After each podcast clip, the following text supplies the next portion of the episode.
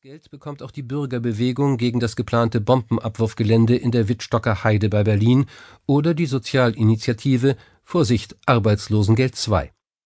Hansen zählt zu den größten Geldgebern der Stiftung. Und das wird weitergehen, verspricht er, je nachdem, wie viel ich entbehren kann. Ich will nach wie vor von meinem Vermögen leben. Auf der Homepage der Stiftung steht unter seinem Foto Frank Hansen, Privatier.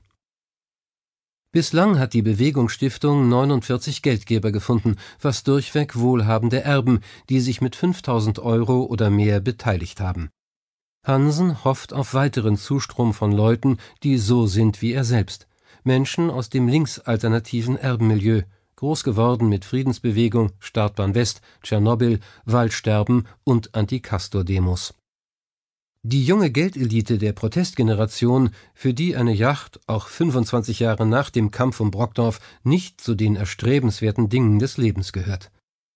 In Deutschland stehen so viele Erbschaften an, sagt Hansen, da muss es doch eine Menge Leute geben, denen jetzt das Geld in den Schoß fällt und die nicht wissen, was sie damit tun sollen.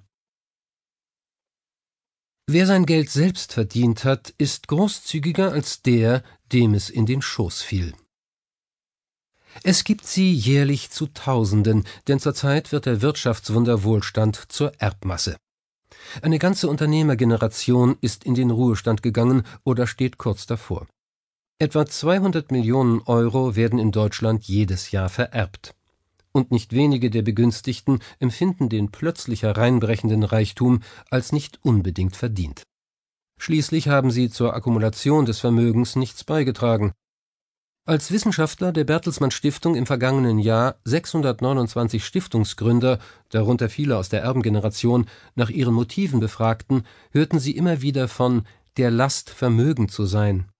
Ein Dilemma, das Menschen, deren Problem eher der Mangel an Geld denn der Überfluss ist, wohl kaum nachempfinden können.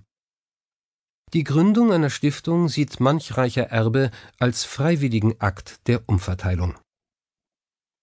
Auch Ann-Kathrin Linsenhoff war nach dem Tod ihrer Mutter auf einmal reich. Der Großvater und die Eltern hatten einst die heute zum Siemens-Konzern gehörende Tachometerfirma VDO gegründet und zu einem florierenden Unternehmen gemacht. Nun sollte alles ihr gehören.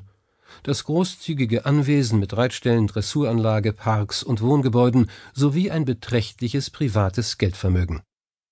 Die Mannschafts-Olympiasiegerin im Dressurreiten empfand den ihr zugefallenen Reichtum anfangs als Bürde.